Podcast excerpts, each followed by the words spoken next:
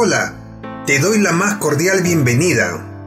Mi nombre es Walter Sono y en este espacio estaremos hablando de sentimientos que esperamos te ayude a crecer internamente. Vamos, acompáñanos en este podcast.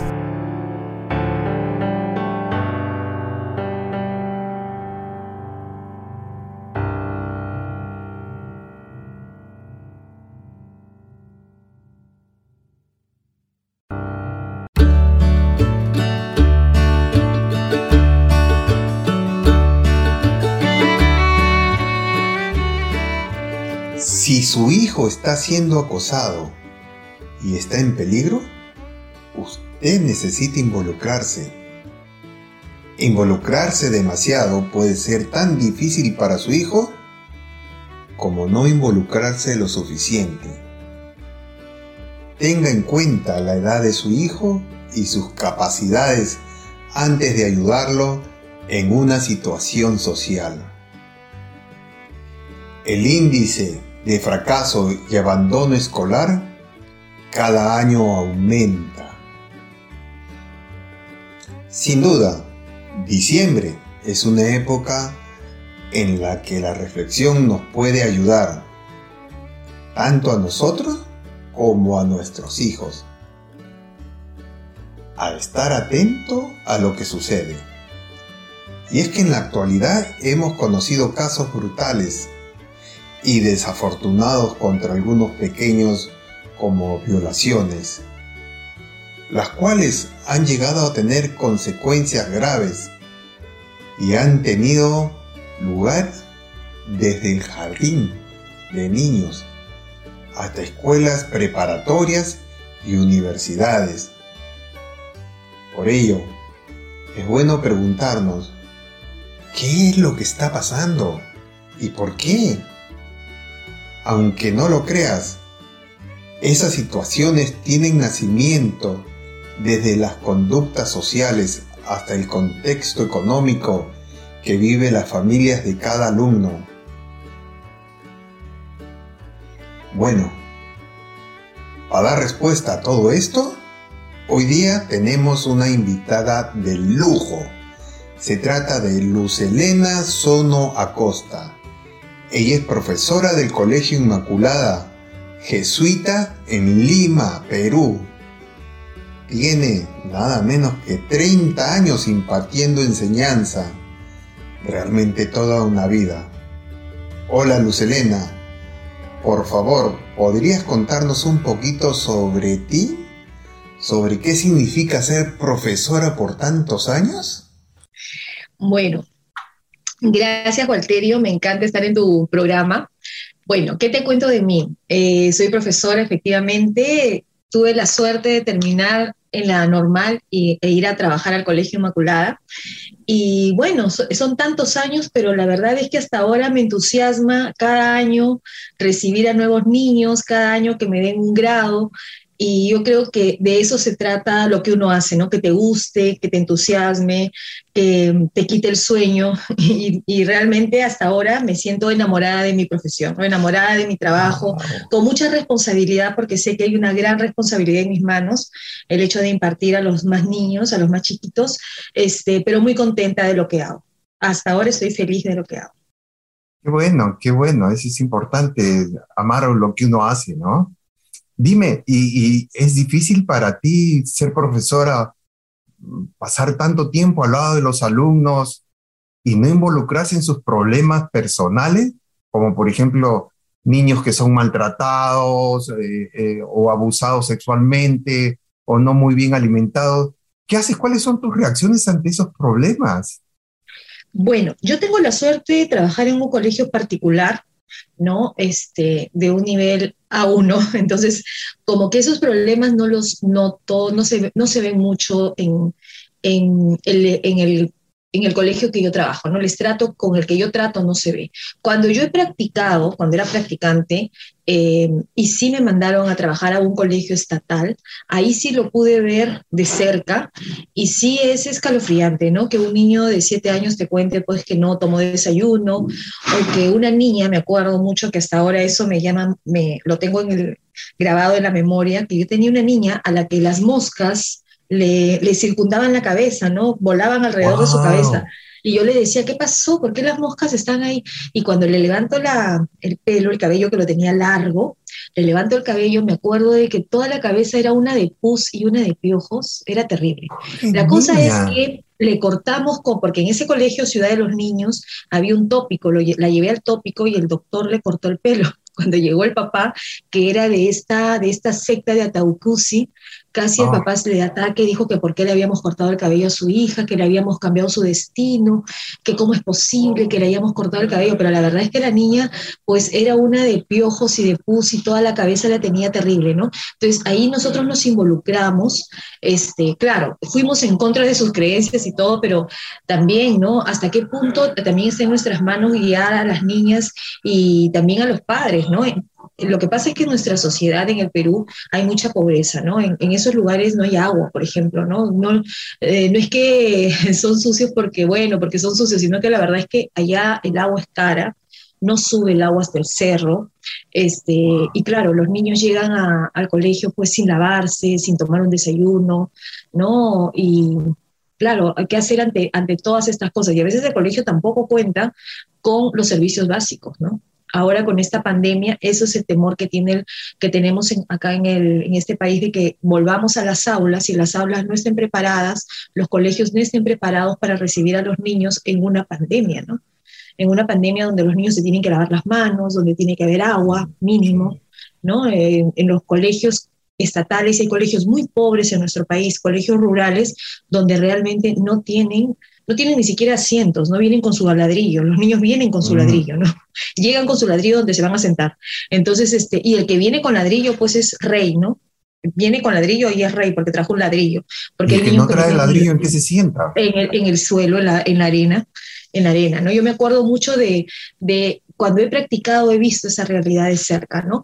Ahora que trabajo, este, no, no, este, no la tengo de cerca, pero mi colegio sí ayuda mucho con los, los jesuitas, ayudamos mucho a todo lo que es la comunidad, ¿no? Todo, este, hacemos mucha labor social y vamos a los colegios de Fe y Alegría, pero el colegio de Fe y Alegría, que también es parte de de los jesuitas, el Colegio Fe y Alegría, pues es rey a comparación de todos los colegios que te estoy contando, ¿no? Los colegios estatales de nuestro país, ¿no? Hay colegios estatales, las grandes unidades escolares son una cosa, y los colegios que están muy retirados, colegios que están en los cerros, son otra realidad muy distinta, ¿no? Muy distinta, donde de verdad no cuentan ni siquiera con un cerco, ¿no? Cuentan con dos saloncitos, no hay baño y no hay cerco. Entonces los niños salen al recreo no hay baños, hay silos, hay silos, es un arenal, ¿no? Entonces, es una realidad realmente que nos, que nos atañe a todos, ¿no? Que no podemos cerrar los ojos de la realidad que estamos viviendo, ¿no? veo que todo esto te, te llena a ti de, mucho, de mucha pena. Esto, eso, eso no te digo porque eh, de una u otra forma eso influye también eh, en tu casa, en tu hogar, porque tú sigues con ese problema en, el corazón. Bueno, me ha llenado de mucha pena cuando, bueno, cuando yo recién empecé a estudiar para profesora, yo venía de una realidad también totalmente distinta, ¿no?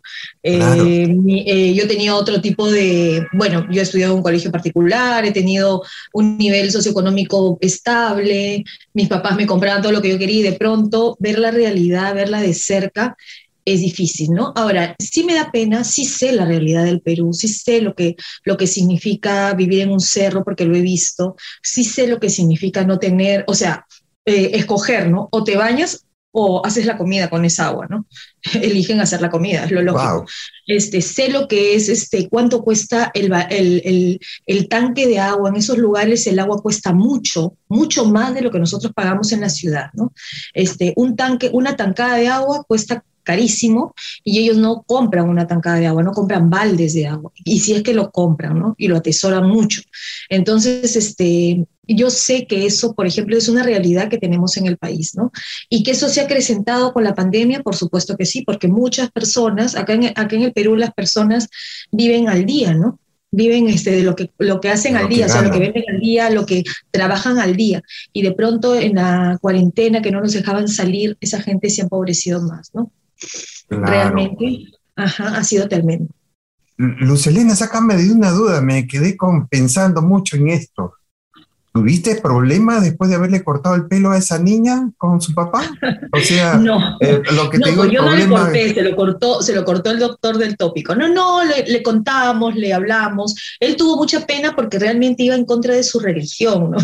Su religión hace que los, eh, según la religión, ellos no se pueden cortar el cabello porque en el cabello está su destino. Y nosotros se lo cortamos por higiene, ¿no? Porque realmente la niña era una cosa que el doctor decía que ya le estaba dando como una insecticemia, ¿no? Ya podía morir porque estaba totalmente llena de pus, la cabeza era, era una de moscas que caminaba, ella caminaba con las moscas alrededor de ella porque le salía pus y era un olor muy fuerte, fétido.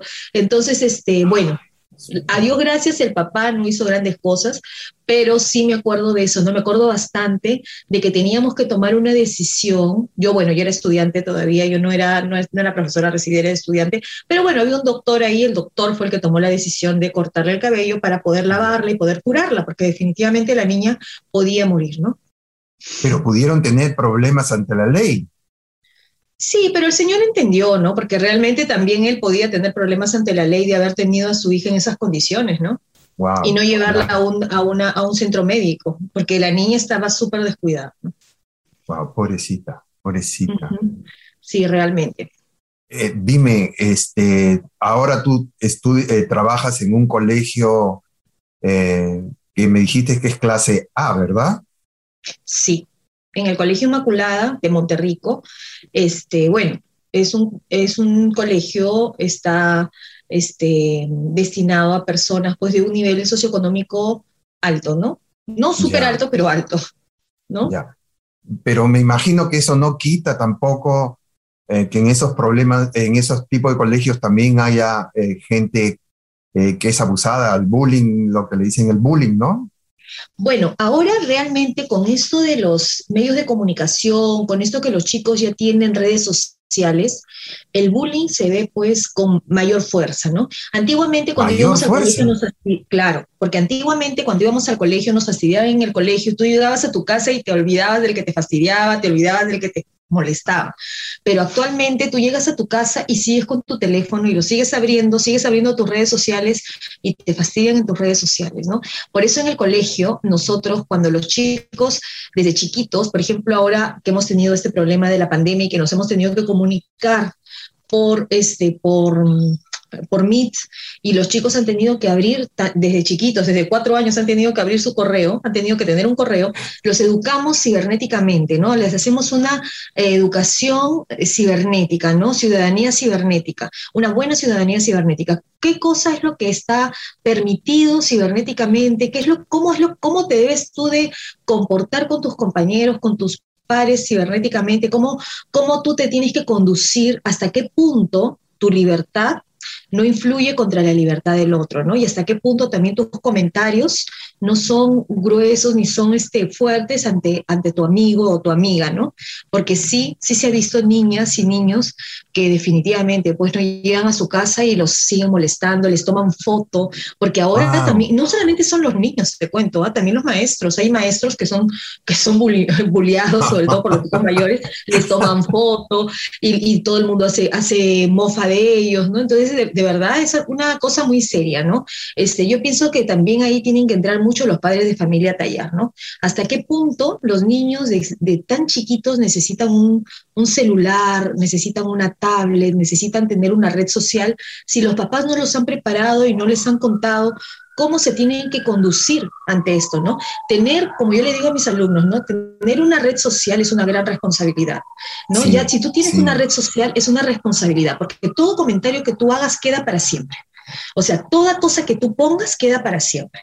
Y actualmente, por ejemplo, yo pienso, no, y es la verdad, cuando tú vas a buscar un trabajo, antiguamente te pedían tu, tu currículum y te veían, ¿no? Yo pienso que ahora te piden tu currículum y te piden tu clave del Facebook o tu clave del Instagram, a ver qué cosa tienes ahí, cómo eres, y ahí sale todo, pues no, ahí te, te ven cómo, qué cosa es lo que tú tienes, qué contenidos tienes, ¿no? Entonces son cosas, son realmente, yo pienso que los papás a veces no se dan cuenta de la responsabilidad que le dan al hijo al darle o a la hija al darle un celular o al darle una tablet. ¿no? Yo, yo trabajo con niños de primer grado, son niños de 7 años, 7, 8 años, y algunos me dicen, ¿no? Luz Elena, mira, yo 7 años y tengo una tablet.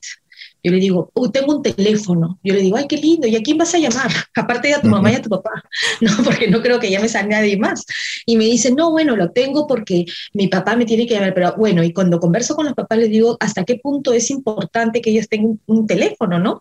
Yo siento de que hay cosas que sí son necesarias, ¿no? Por ejemplo, si yo trabajo muy lejos y mi hijo y mis hijos tienen talleres y lógico, yo no, yo no sé quién nos va a recoger o no sé cómo se van a ir y tenemos que estar conectándonos, el teléfono es válido, porque es una necesidad. Pero si solamente le compro el teléfono para tenerlo conectado y para que no me fastidie cuando estamos en el carro, cuando estamos almorzando, yo siento de que ahí es donde estamos fallando, ¿no? Y realmente el papá tiene que saber la clave de, todas las redes sociales de su hijo y tiene que entrar y tiene que ver cómo el niño se conduce ante esas redes sociales, ¿no? Porque puede ser él el, agresor, como también puede ser él el agredido, ¿no? Entonces los papás tienen que estar súper alerta, ¿no? Tanto que si su hijo es el agresor, como si su hijo es el agredido, ¿no? O sea, eso sí es importante. Claro, pero no es inmiscuirse eh, en, en la vida del niño demasiado y es que entras a verle las redes Yo estoy hablando de niños de 7 años, ¿no? Yo te estoy hablando de los niños con los que yo trabajo. Los niños de 7 años, el papá se tiene que inmiscuir. Yo pienso de que actualmente eso también, eso de inmiscuirse, no inmiscuirse, como que los papás quieren ser muy amigos de los niños y se olvidan que son padres, ¿no? Cuando uno es padre, pues se tiene que inmiscuir. Un papá tiene que inmiscuirse, un papá tiene que ser pesado, un papá tiene que ser antipático, definitivamente. Y una mamá también tiene que ser antipática, tiene que ser pesada, tiene que inmiscuirse, tiene que, tiene que, que orientar, ¿no? Porque si yo voy a ser una mamá que a todo le digo sí, que no digo nada, que, ah, qué lindo, o sea, me están diciendo que mi hijo fastidia y yo, ah, me sonrío, o sea, mm, mm, hago como que no, no me interesa, eso empieza a crecer más. Y si yo no oriento las cosas desde pequeño, porque hay formas de orientarlos, ¿no? Cuando son chicos hay que orientar a los niños, hay que hacer, la empatía hay que desarrollarla, ¿no? Ponte en el papel del otro, ¿te gustaría que te digan eso? ¿Te gustaría que te hagan eso? la comprensión hacia el amigo, ¿no? Eso es algo muy importante. La, la educación ha cambiado un montón, ¿no? La educación y también no solamente la educación, sino también este, la relación padre e hijo, ¿no? Actualmente los padres trabajan mucho, tienen uno o dos hijos y bueno, y como trabajan mucho y la mamá también trabaja, yo siento que tienen una culpa total por haber trabajado, ¿no? por trabajar y dejar a los niños, ¿no? O sea, tienen un sentimiento de culpa muy grande y ese sentimiento de culpa a veces los invade y no los deja, no los deja ser.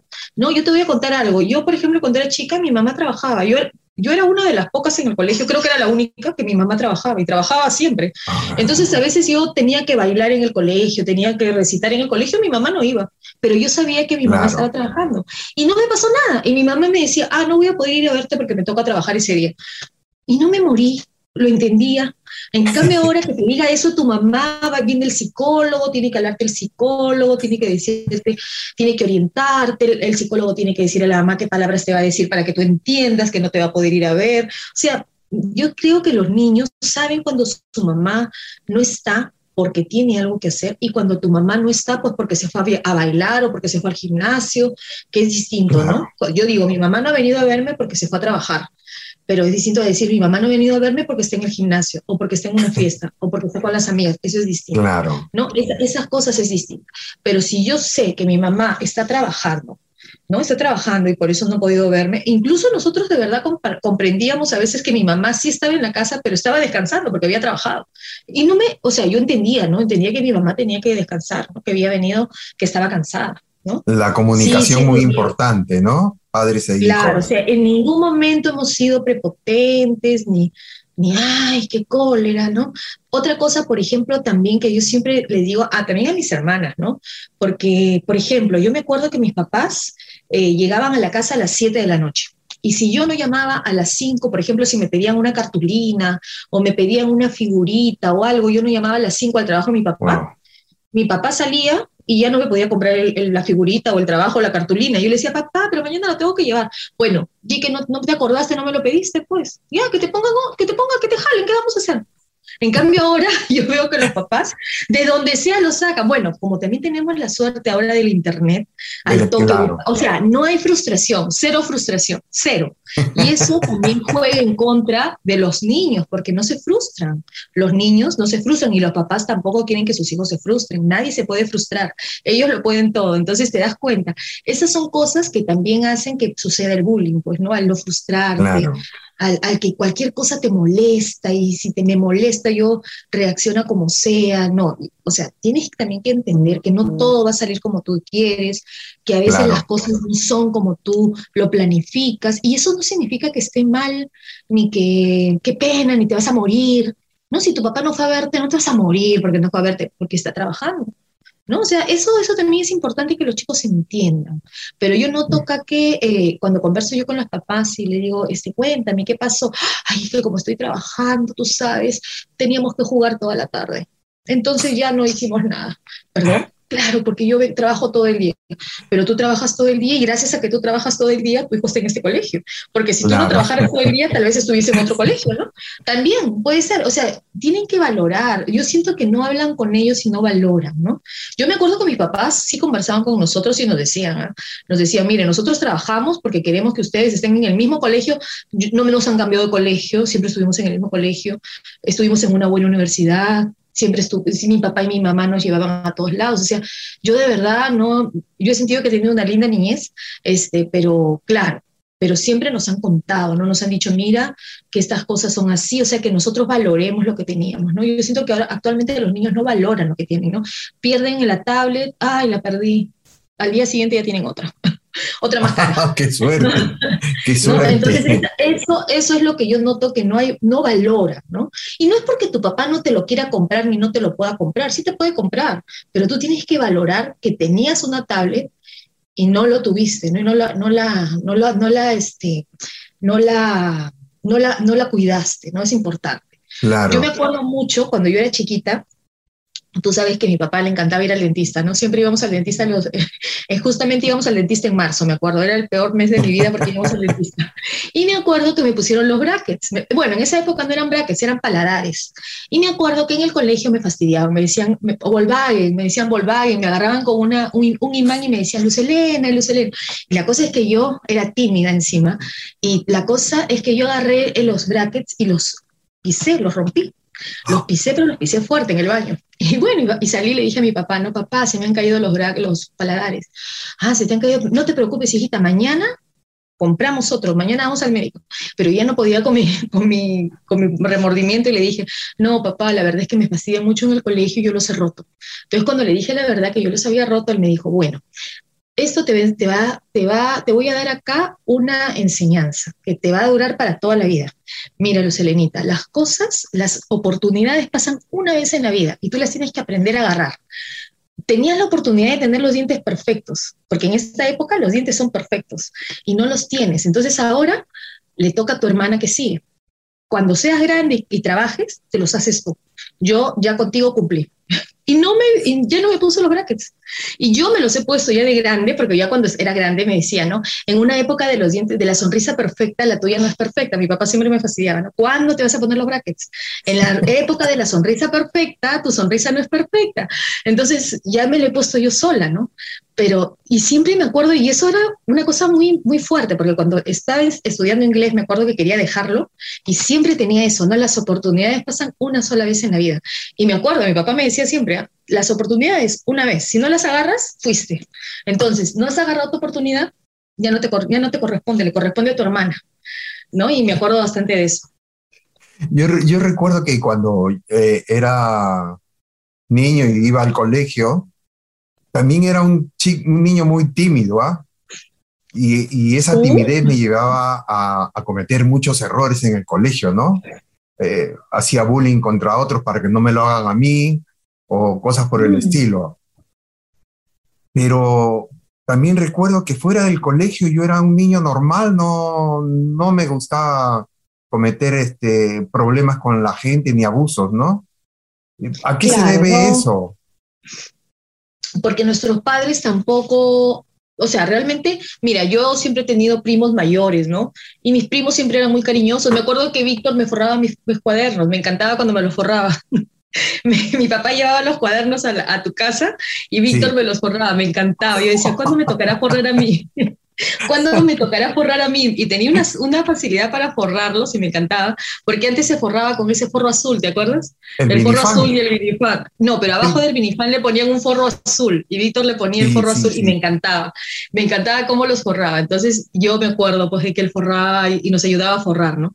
Este, y ya, bueno, cosas así, ¿no? Yo siempre he tenido primos que han sido mayores que yo, pero muy cariñosos con nosotros, ¿no? Entonces, claro, nunca han sido abusivos, ni nunca han sido pues este, que como éramos menores nos han podido hasta pegar, ¿no? Fastidiar, decir cualquier cosa, no, siempre muy respetuosos, ¿no? Sean muy cariñosos, siempre eh, teníamos ese ejemplo, ¿no?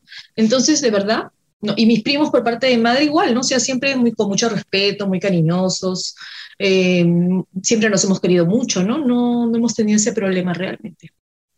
No he visto ese problema.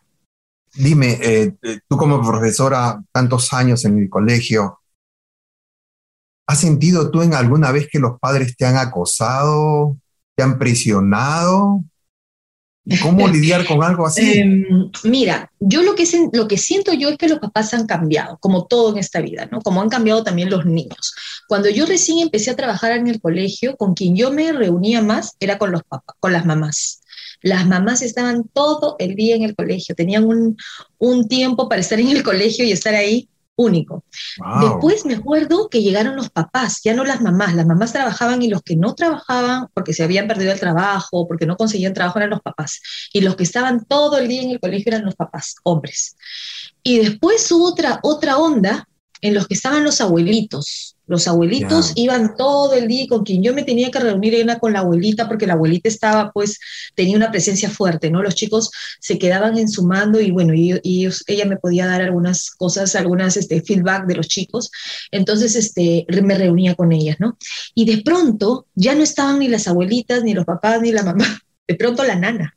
La nana, como yo digo, ¿no? La nana cobró una, un protagonismo muy fuerte y a veces negativo, porque está bien que un niño de cuatro años, de tres años tenga nana, pero que un niño de nueve años, diez años te hable que su nana, que su nana lo va a recoger, ya me suena como un poco fuera de lugar, ¿no? O sea, la nana a veces como que suena, y bueno, no es que yo esté en contra de las nanas, como siempre le digo a los papás, ¿no? Yo no sé, la asociación de nanas me debe odiar, pero yo siento que las nanas hacen que los niños no se desenvuelvan bien no se desenvuelvan bien, ¿no? Porque eh, la nana les hace todo. Y bueno, y eso es la razón de ser de ellas, ¿no? Porque en el momento que los niños empiezan a hacer sus cosas, yo creo que ellas no tienen nada que hacer en esa casa, ¿no? Como yo les digo a los papás, está bien que la tengas porque es bueno que alguien te ayude, ¿no? Porque, claro, si tienes dos, tres hijos, tener alguna ayuda no es un lujo, es una necesidad. Si tienes dos, tres hijos, encima trabajas, lógicamente tienes que tener una ayuda.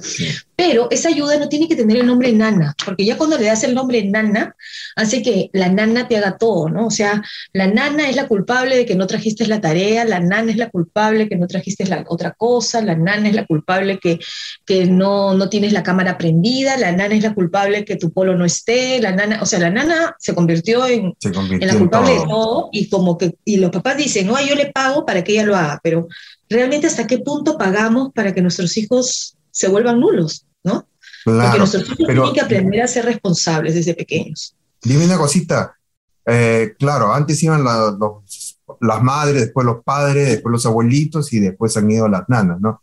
Pero tú has sentido que te presionan a ti, por ejemplo, ¿qué te digo? Que, eh, no, no, no, no, ¿Por qué sacó estas notas o por qué no en el colegio la selección, no, porque en el colegio la selección de padres es muy rígida y el colegio selecciona muy bien a las familias que van a entrar, ¿no? Son familias muy comprometidas, son familias que saben cómo trabaja el colegio, que saben qué es lo que queremos de los niños, ¿no? Ahora, nosotros también los escuchamos bastante, ¿no? Porque hay que escuchar también a las personas, ¿no? Ellos a veces se sienten agobiados, a veces se sienten abrumados también con los niños, ¿no? Con todas las cosas nuevas que hay. Porque ahora, pues, antiguamente a ti te decían, ya, no hables por teléfono, y te quitaban el teléfono y no hablabas. Pero ahora no hables por teléfono, ¿cómo le quitas el teléfono a alguien? Hasta cuando está, está trabajando en la computadora está conectado con sus amigos, ¿no? Entonces, realmente es difícil ahora. Yo te digo porque soy mamá de un chico que está en la universidad, eh, mi hijo está en la universidad primer año, y a veces yo entro y lo veo, ¿no? Que está, está jugando y también está en la clase, ¿no? Entonces digo, ¿qué estás haciendo? ¿Estás jugando? ¿Estás en la clase? Ay, mamá, estoy... Claro, pueden hacer miles de cosas. Ahora esos chicos hacen un montón de cosas porque ellos saben este, hacer, toda la parte digital la tienen pues metida, nacieron, son digitales, ¿no? No somos nosotros que tenemos que hacer una cosa y luego tener que hacer la otra, ¿no? Entonces, realmente ellos lo logran, ¿no? Y, y, es difícil, sí, definitivamente es difícil, ¿no? Nosotros siempre los orientamos, pero en sí yo nunca he sentido que los papás me hayan presionado, ¿no? Nunca, nunca he sentido presión, siempre me he sentido respaldada por ellos, este, con mucha educación y con mucho cariño también, porque todo lo que le puedo decir, las cosas que observo en plan de mejora para el niño, siempre se los digo con mucho cariño, ¿no? Con mucho cariño y para el bien del niño, ¿no? Porque les digo que desde el momento en que yo me hago cargo de un salón, siento que esos niños también son mis hijos, ¿no? Y quiero lo mejor para ellos, ¿no? Entonces, este, yo en todo momento que les doy alguna, algún feedback de los niños, yo siempre les digo, pues, este, las cosas que yo quiero que ellos mejoren porque sé que pueden, ¿no? Yo les digo, si yo supiera que tu hijo no puede, no te lo diría, ni siquiera te pediría nada, ¿no? Porque sé que le cuesta, no puede. Te digo porque tengo un amigo que es eh, profesor también y eh, había un papá que siempre iba a protestar contra todo, ¿no? Y le decía, ¿por qué has puesto a mi hija de pastorcita y no la has puesto de Virgen María? ese ah. tipo, ese tipo de, presiones. Claro, como te digo que hay colegios y colegios, ¿no? Hay colegios, por ejemplo, que son parroquiales, donde los papás tienen mucha, mucha acogida, entran mucho, ¿no? En mi colegio, la verdad es que la selección de padres es muy rígida para que los chicos, para que los papás este, pongan a sus hijos al colegio. Les tomamos entrevistas, hablamos mucho con la familia, tienen que tener una, una recomendación de la familia, ¿no? Las familias son muy comprometidas y saber que el colegio este, está orientado a la ayuda social, ¿no? Nuestro colegio se orienta a que los padres ayuden socialmente al Perú, ¿no? Yo te digo, mi, eh, la promoción de mi hijo, por ejemplo, ayuda a una comunidad de, las, de la Amazonía hasta ahora, ¿no?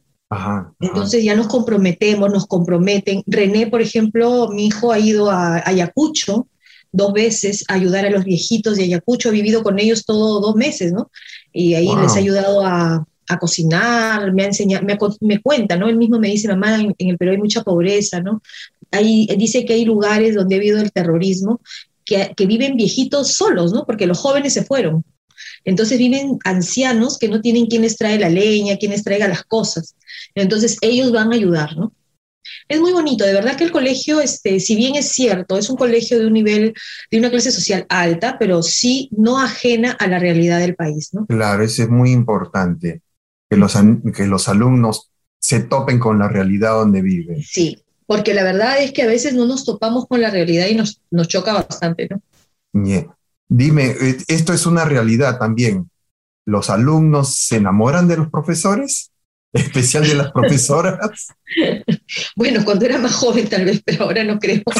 Este, sí, bueno, no, no que se enamoren, ¿no? Sino que, bueno, sus profesores pues son sus referentes, ¿no? A veces los idealizan también, ¿no? Idealizan a los profesores. Por eso es tan importante que el profesor este, tiene tanta responsabilidad en las cosas que hace, en las cosas que dice, ¿no? En cómo se conduce. A veces hay profesoras jóvenes que creen que, bueno, que soy profesora y luego el sábado puedo salir a hacer cualquier cosa y no se dan cuenta todo lo que ellas representan para un niño, ¿no? Puede pasar que, no sé, que se metan en algún lío, que salgan en la televisión, que estaban tomando o que los llevaron presas y los niños las pueden ver y su profesora cómo quedó, ¿no? Eh, la profesora que ellos idolatraban, de pronto ya no lo es, ¿no? Entonces uno tiene una gran responsabilidad, ¿no? A veces los, los niños no, no creo que se enamoren porque son chiquitos, ¿no? Pero sí idealizar a la maestra, ¿no? Lo que tú les dices es, porque los mismos papás dicen, ¿no? Ay, cuando tú le dices que ponga sus cosas en orden, él ni bien tú le dices se lo pone, ¿no? Porque claro, te quieren, este, te quieren, quieren este, que, ganarse tu cariño, creen que así te ganan el cariño, entonces te idealizan, ¿no? Pero, este, pero no por eso, pues yo tengo que también, eh, mi, mi vida tiene que ir de acuerdo a lo que estoy diciendo, ¿no? Porque si yo tengo una vida de una manera y de otra, o sea, claro. Eh, yo tengo que ser coherente con las cosas que digo, ¿no? Eso es importante, la coherencia es importante, ¿no? Si yo, si yo pido que mis alumnos sean de una manera y sobre todo si pido que hagan algo, es porque yo también lo hago, porque en mi casa también se lo pido a mi hijo y porque sé que lo pueden hacer, ¿no? Sé que lo pueden hacer. ¿no? Pero a veces hay personas que piden una cosa que son muy estrictas y de pronto hay mamás que me han dicho, ah, yo me encontré con fulanita en el médico con su hijo, uy, su hijo se tiraba al suelo y la profesora no decía nada y esto que es bien estricta. claro, o sea, tú, tú eres tan estricta con tus alumnos, pero no lo eres con tu hijo, ¿no? Entonces, ¿hasta qué punto tú también tienes que ser coherente con lo que dices, ¿no? Si tú te gusta el orden, si dices que quieres que sean independientes, también tu hijo tiene que, ser, tiene que hacerlo así, ¿no? Tiene que ser independiente. Claro, claro, claro. Yo te digo que nunca tuve nana. nunca tuve nana. Tuve un solo hijo y nunca tuve nana. Fui fiel a mi palabra. Nunca tuve nana. Y nunca tuve nana porque yo cuando era chiquita, por que mis papás trabajaban, yo siempre tenía empleadas y mis empleadas a veces me amenazaban, me decían, si saco, si saca las muñecas, tu mamá va a venir y me va a gritar. Entonces me voy a ir y te vas a quedar sola sola. Yo. Entonces, claro, entonces como yo me acuerdo de eso, yo nunca tuve empleada destinada a mi hijo, ¿no? Las chicas que he tenido que me han ayudado han sido, han sido muy buenas, me han colaborado todo lo que tú quieras, pero no con mi hijo, me han colaborado en cosas de la casa, ¿no? A limpiar, que a veces vienen a limpiar un ratito, pero que así que se encarguen de mi hijo, no. Mi hijo se encarga y también tiene sus funciones en la casa, ¿no? Porque todos los, todos los niños deben tener una función en la casa. Claro que sí, claro que sí. Yo, yo me acuerdo que yo eh, yo sí me enamoré de mi profesora. Ah, sí. Eh, cuando era pequeño, sí. Toda la vida viví enamorado de mi profesora. Ay, no, yo nunca me enamoré de mis profesores, de verdad. Siempre los veía mayores y aburridos. Era muy maternal, me acuerdo que era muy maternal, me trataba muy maternalmente. De ah, repente eso fue lo que me atrajo tanto de ella. Yo, mis profesores eran muy aburridos, por eso será que de verdad que yo todas las, las este, actividades que a veces, eso de, por ejemplo, ¿no? las planas que a las mamás les encanta que les dejen planas a los chicos, yo les digo, ya hacemos dos líneas y ya pasamos al dibujo, porque me acuerdo de que esas cosas a mí no me gustaban, las planas, esas cosas, oh, no me gustaban. Entonces trato de no hacer con los chicos eso, ¿no? Bueno, Luz Elena, muchísimas gracias por tu tiempo, por tu compartir. Yo sé que lo que ah. hemos hablado hoy día le va a servir de mucho a los padres de familia. Eh, sería bonito si nos dejas un mensaje para los padres de familia eh, que tienen sus hijos en edad escolar el mensaje que les dejo es que quieran mucho a sus hijos y que sepan que sus hijos son los héroes de hoy, ¿no? Porque ninguno de nosotros ha vivido lo que ellos están viviendo ahora, ¿no? De recibir clases por Internet. Porque quien me diga, yo también recibía clases por Internet, pues es una mentira, ¿no? Yo nunca había dado... Ah, yo nunca había dado clases pero sobre todo nunca había recibido clases, ¿no? Los chicos son los héroes de hoy porque reciben las clases, se entusiasman, se levantan, y bueno, y también los papás también son héroes, ¿ah?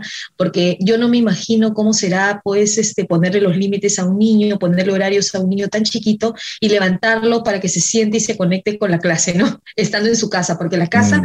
también tiene mm, una connotación, pues, de, de confort, de que es tu zona, de que puedes hacer lo que tú quieras y de pronto era el colegio también la casa, ¿no? Entonces, este, yo el mensaje que les doy es que se quieran mucho, que estén preparados para todo y que podemos todo, porque ya lo hemos demostrado, ¿no? Todo se puede, todo. Con, lo que hemos hecho en la pandemia.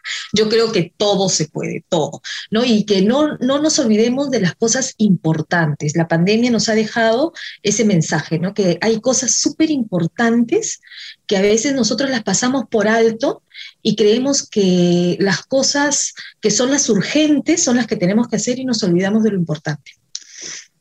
Eso es lo Muchísimas gracias, muchísimas gracias, Luz Elena.